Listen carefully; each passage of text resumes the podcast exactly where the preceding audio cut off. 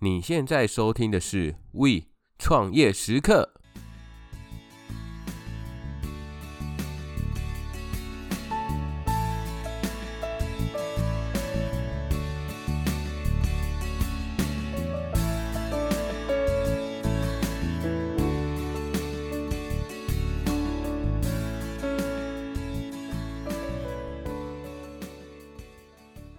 Hello，Hello，大家好，欢迎回到 We 创业时刻。我是 Echo。哇哦，时间过得好快哦，夯不隆咚又过了两个礼拜过去了。这个礼拜就是浪漫的平安夜以及圣诞节啦。不知道大家有没有想好这一次的节日，想要跟谁一起度过，或者是说想要怎么样度过了吗？不管身边有没有人可以一起过节，都要让自己开开心心，这才是最重要的。如果啊，你还不知道要去哪边过的朋友，这边我觉得我可以推荐两个地方，大家可以去那两个地方走走看看。第一个就是板桥耶诞城，身为板桥人，每次到了这个时候。其实就是我们板桥交通的一个黑暗时期，因为你只要到板桥车站，或者是到府中外围点的地方，其实都是非常非常多人的。不可讳言，因为板桥耶诞城的这个活动，所以带动了非常多的人都涌进了板桥这个地方。所以对于板桥附近的一些商家，其实它是有正向的一个效益，就是带动了周边的一些观光的人潮进来。这次的主题是跟乐高，所以如果你是喜欢乐高的朋友的话，那千万也不要错过这一次的板桥耶诞城。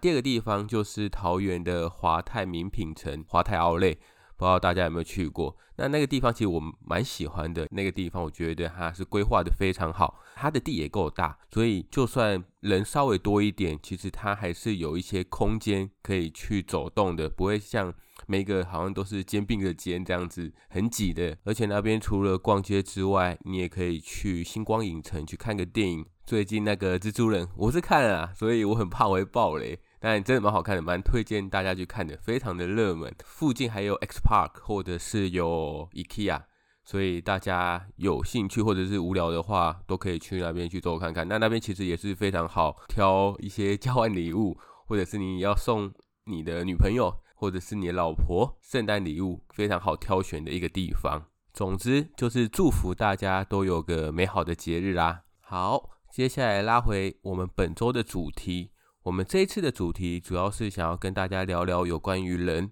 也是也就是员工的这件事情。那为什么要聊这件事情呢？最主要原因是因为大家应该都知道，餐饮业其实面临一个很大的一个问题，而且这个问题其实没有办法可以很快的解决，那就是员工的流动性。那不管是你的兼职人员，或者是你的正职人员，其实来来去去在一年当中的流动率一定都是相当的大，所以。如何在一开始我们想要找人面试的时候，就要找到对的人？因为如果你们还需要再去磨合，你找到不适任的人的这件事情，除了会浪费你的薪水之外，更重要的是也会浪费你的时间。而且如果你把这个人淘汰不适任之后，你要再找一个新的进来，其实那个磨合的一个时间其实都是相当长的。而且啊，只要碰到是跟人有关的问题，其实我个人觉得都是非常难处理的。因为每个人他都会有自己的一个立场跟他的想法，除了需要站在对方的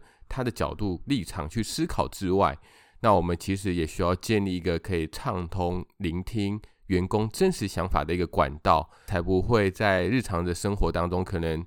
觉得没有什么事情，那积累了一一些小小的事情，越积越多，越积越多之后，变成了一个一瞬间突然爆发，变成一个无法挽回的一件大事。所以可以看得出来，这件事情其实是相当重要的。好，那接下来我们来说一下本集的摘要。本集的摘要总共有四个。第一个就是我们先来聊一聊有关于面试的这件事情，就是我们要怎么样去找到适任的这个人。第二个是当我们把员工找进来之后，有没有什么样的方法可以让他更快的融入我们的企业文化？我们怎么样对他去做一些教育训练可以让他学习的更好更快。第三个，如果我们配到一些比较不遇到一些比较不配合的员工，我们可以怎么样的？呃，有什么样的一些方法让他可以学习的融入我们的公司当中？那如果后来真的不适用的话，也只能淘汰。最后一个就是因为我们现在的趋势少子化或者是老年化，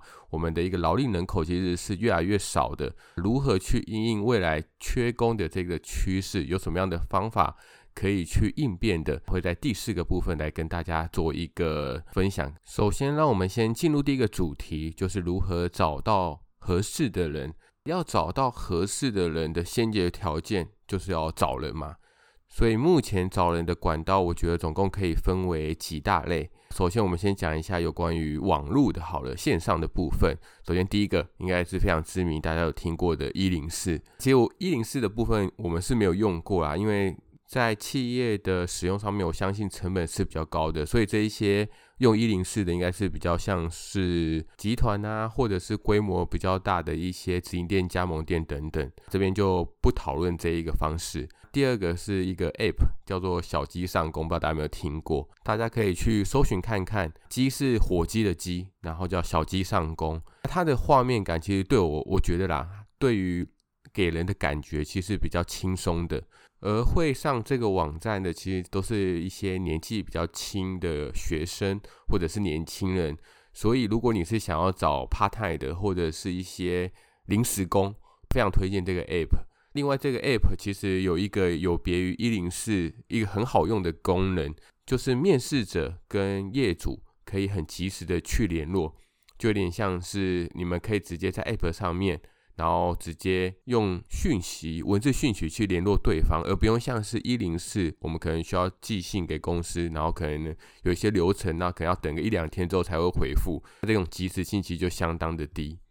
再来第三个是 PTT 跟 D car 其实他们都有一些创业板，也可以在那边去发文，然后来做一个真人启示。再来第四个是 FB 社团，就我觉得 FB 社团真的蛮好用的。那目前其实有一些 FB 社团，他们依据地区别或者是业别，就是你的你是咖啡厅还是你是早午餐等等，然后让业主或者是求职者可以立即的去做一个接触跟媒合。举例来说，以地区别的话，就有一个像什么台北、新北真人求职找工作。如果你的公司、你的餐厅刚好是在双北的话，那你就不妨可以看一下这个社团。那另外一个以业态业别来说的话，有一个社团名字叫做咖啡店真人，其实这就非常的明确嘛。因为不管是你来 po 文，或者是你来看这些文章的，你所接触、你所有兴趣的，一定都是围绕在咖啡厅的这个主题。所以在找人或者是在接触的时候，你们之间的一个重新磨合的这个成本，其实就不会那么高。再来第五个，当然就是如果你们的餐厅。有经营粉丝专业，有经营自己的 IG，那不要忘记，其实你也是可以从你的粉丝专业当中去 po 文，然后说，哎，我们现在有在缺工读生哦。那如果刚好有很认同，有去过你们公司餐厅，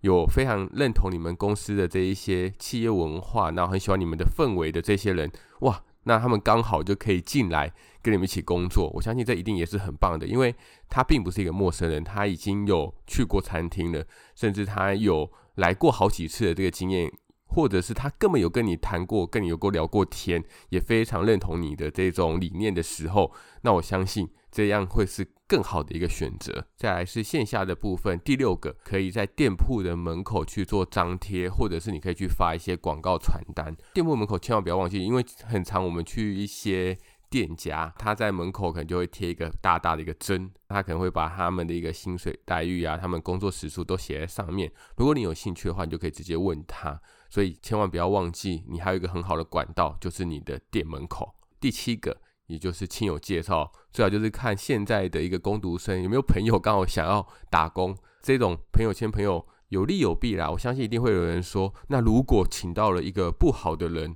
怎么办？可能你想要把他汰除掉的时候，你们可能会变得很尴尬。但是我觉得请一个陌生人其实也是相同的道理。虽然说你就不用因为人情的压力而让不是的人继续留下来，但是以我来说的话，我会更倾向于。有人推荐的这一个人，因为我相信亲友推荐也不会随便去推荐一个人进来，而且说真的，他推荐你还还是必须得要过你面试的这一关嘛，也不是说他推荐就百分之百就进来了。所以在面试的时候，你还是可以多看看这个人的一个想法，他一个谈吐，跟我们的餐厅有没有 match，有没有相合。再来第二个部分是想要分享一下，如果你在社团或者是你在一些网站上面 po 文的时候，那你必须要去注意你有什么一些需要填写的重点。不用说嘛，第一个一定是你的薪资、你的福利。薪资的话，如果是工读生，那你就看你一个小时是算多少的时薪给他们。别忘了，就是一定要符合政府规定的一个最低薪资。啊，福利的部分其实就很看公司嘛，有些是会提供员工餐，那有些可能就是多久，可能说三个月、半年会定时定期的去聚餐一次，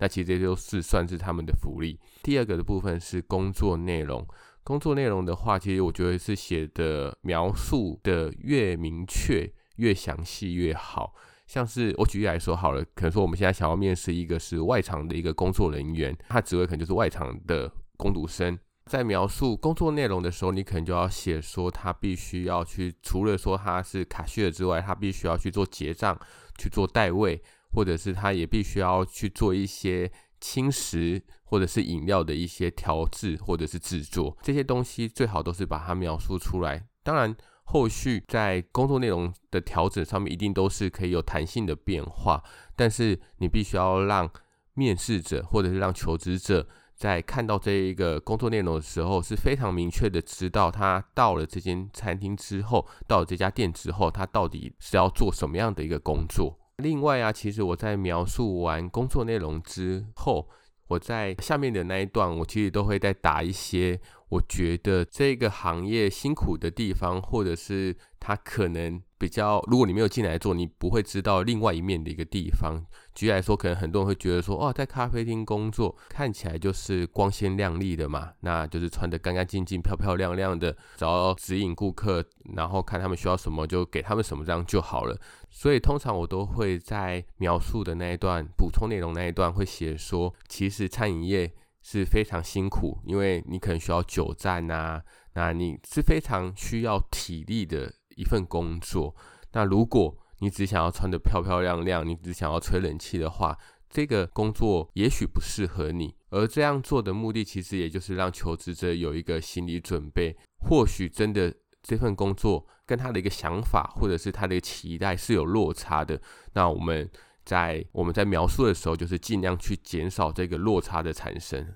另外，我再补充一点，就是我在面试的时候，其实也都会去看一下这个求职者的一个家里的距离，就是他的一个居住地址跟我们公司距离的多远。其实我觉得这是正相关的啦，就是如果你住的越远的话，你可能就会越不想要来上班。好，接下来我们来看一下第二个重点，就是有关于员工的教育训练。现在的状况是你已经面试了一个你觉得还不错的员工进来了，接下来你要怎么样去带领他，让他可以更快速的融入我们这间餐厅，融入我们这间公司呢？你的教育训练其实就非常的重要。首先，第一个就是你一定要有一个一对一的 mentor 制，就是你最好是指派一个比较资深的员工。当导师给他，我相信很多人会讲说，诶，如果我不指派的话，其实他在这间店的每一个人都可以问啊。其实我觉得这样子反而是不好的，主要原因是第一个，他的一个状态，他这个新人，所以他的心理状态有可能是他不是那么敢发问，或者是说他根本不知道问谁，不如你就指派一个比较资深的员工给他。让他在心理上面可能有一个寄托，他就可以在发生问题的时候，他可以先找他这个导师去询问。这导师因为他也是做的比较久的嘛，如果他有一些可能他也回答不出来的问题，他也可以去寻求一些更资深一点的员工去寻求帮助。好，那第二个就是你的工作任务表必须要写得很明确。举例来说，好了，以一样以刚刚的那个应征外场的一个工读生的这个部分，可能就要把他的任务表把它剖析得非常的详细。举例来说，你可能必须要让他知道他在这一天他会面临什么样的一个工作，可能说他必须要去做营业前的一个准备工作，他必须要去接受定位，他必须要接电话，必须要跟宾客寒暄，或者是当人很多的时候，他也必须要去协助调制一些咖啡或者热茶等等，一样跟刚刚前面所强调重点一样，就是越详细越好。再来第三个就是你的 SOP 要定的非常的详尽，最好是每一个步骤都要写。我记得我那时候在写我们电话礼仪的时候，我是把你所要讲的每句话都把它写下来。可能说，哎，你好，这里是原点，那非常自式。然后我也会去预想，可能顾客他会问什么样的问题。可能有 A 问题、B 问题，我都会把它罗列出来，相对应的一个话术也把它写在底下。我这样做的目的，其实并不是想要让员工就直接照着念，而是让他们可能说他们第一次被问到这个问题的时候，他们可以照着我的回答去回答。但是当他们自己做越来越久、越来越久之后，其实他们一定有自己习惯的用语。或者是习惯的话术，他们就可以依照他们自己的去做变化，去做发挥。其实这是我想要表达的一个东西。再来第四个，就是我们刚刚前面都是教嘛，那教了之后，当然也不能忘记最后的一个阶段，就是你要有一些验收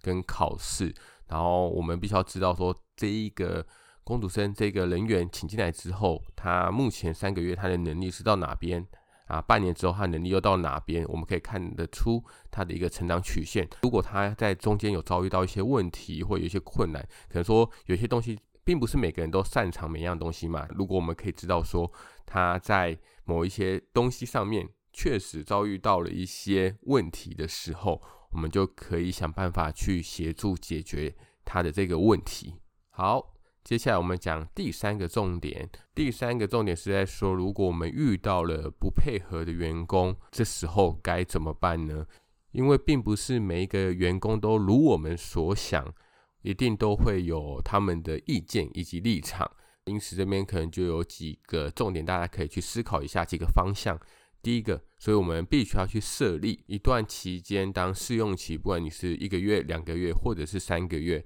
其实我们就是趁这三个月的时间来去观察这个员工。那如果这员工到后面，哎，真的是教不会，或者是他根本就不想学，我们就是把这个不适任的员工在这个试用期内来做一个汰除的一个动作。第二个就是，我们必须要去设立一个明确的奖惩跟考核机制，有点像接续刚刚前面所说的，我们必须要定期的去针对一些重点项目，然后来对员工进行考核。表现好的当然就要给予奖励嘛，那没有达标准的，同时也要给予一个奖惩，在赏罚分明的一个情况之下，才能够更加鼓励那些表现良好的一个员工，才能够更加的激励他。同时也可以找出，哎，到底是哪一些员工，其实他并不是太用心在工作上面。再来是第三个部分，就是我觉得这很重要，所以我要讲三次，必须、必须、必须去了解一些基础的劳动基准法以及常见的一些劳资纠纷。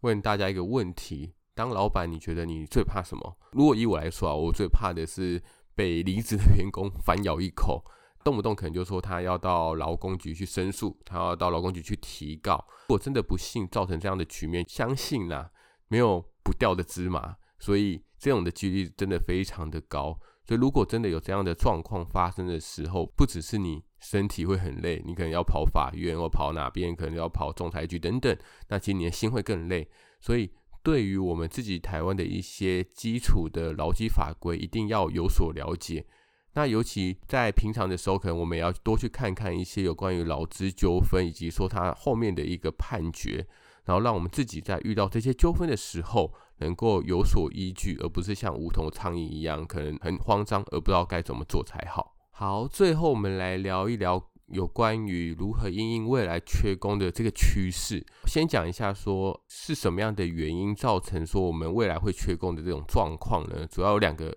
我觉得是比较大的一个原因。第一个就是少子化嘛，在台湾英文新闻在十二月六号的时候有一篇新闻，它其实有去统计，今年十月的台湾人口数是两千三百四十一万人，比九月底减少了一点七万人，十月的一个新生儿是一点三万人，跟九月相比减少了两百九十八人，其实我们就可以看到新生儿的人数是在净减少的。台湾还有一个很大的一个议题，就是高龄化的这个趋势。很多报告显在推估，二零二五年的我们台湾六十五岁以上的老年人口就会高达四百六十九万人，其实就会超过人口总数的二十趴。那十四岁以下的人口大概是两百九十六万人，会只剩十二趴，而到了二零二五年之后，预估就只会剩下一百八九人。这边是讲十四岁以下的人口，那只占了九趴左右。而高龄化这个状况，其实真的就是影响的非常涵盖范围非常广，因为就是当老年人口越来越多，但是你的新生儿越来越少的时候，未来我们的青壮年人数绝对会是一个下降的一个状况。所以现在能够看见的未来，就是只会越来越难请人的这件事情。再来第二个原因是外送产业的崛起，因为现在人已经够难请了，但近期一个很大的趋势就是外送员也算是一个非常巨大的一个产业。其实现在只要你跑外送，只要跑得够勤的话，你的月收入可以超过十万块都不是问题。这相比之下，跟一般的餐饮服务人员的薪资其实就高出许多，所以会使得本来从事餐饮业的人会纷纷的转行去做外送。如果你对于餐饮并不是有太大的热情的话，所以导致说，在招募人才上面就会越来越困难，那你需要付出的一个成本也会越来越高。那当然，很多人都会讲说，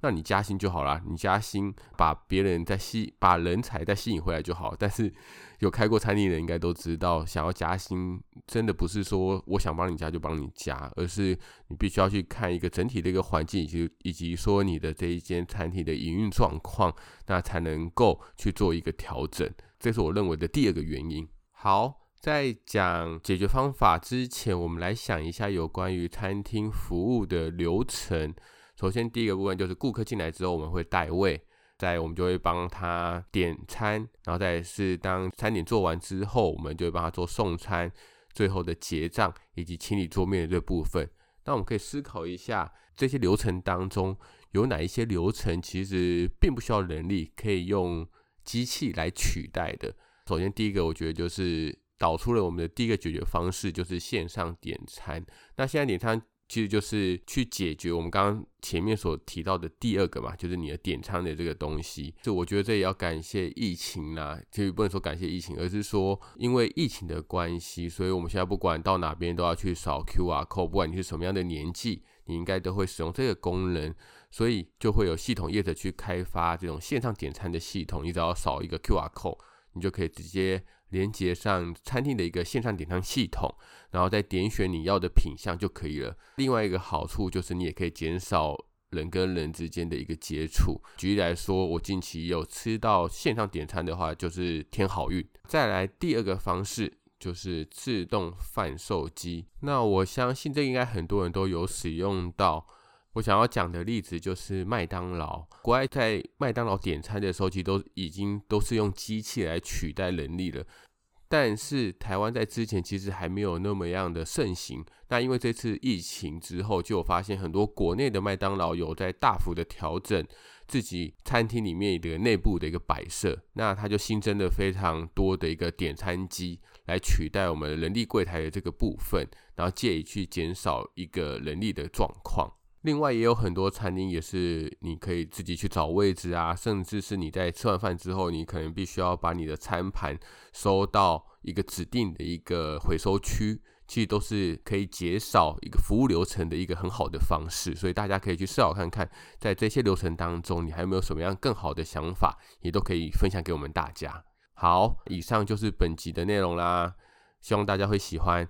那这一集录完之后，我们下次再见，可能就是过年，就是跨年、新年过年之后了啦。那希望大家在这边跟大家说一个新年快乐。如果你在二零二二年有什么样的一个新目标，也欢迎跟我们分享，就是你在二零二二年一定要做到什么样的事情。本集的节目就到这边喽，那我们下次再见喽，拜拜。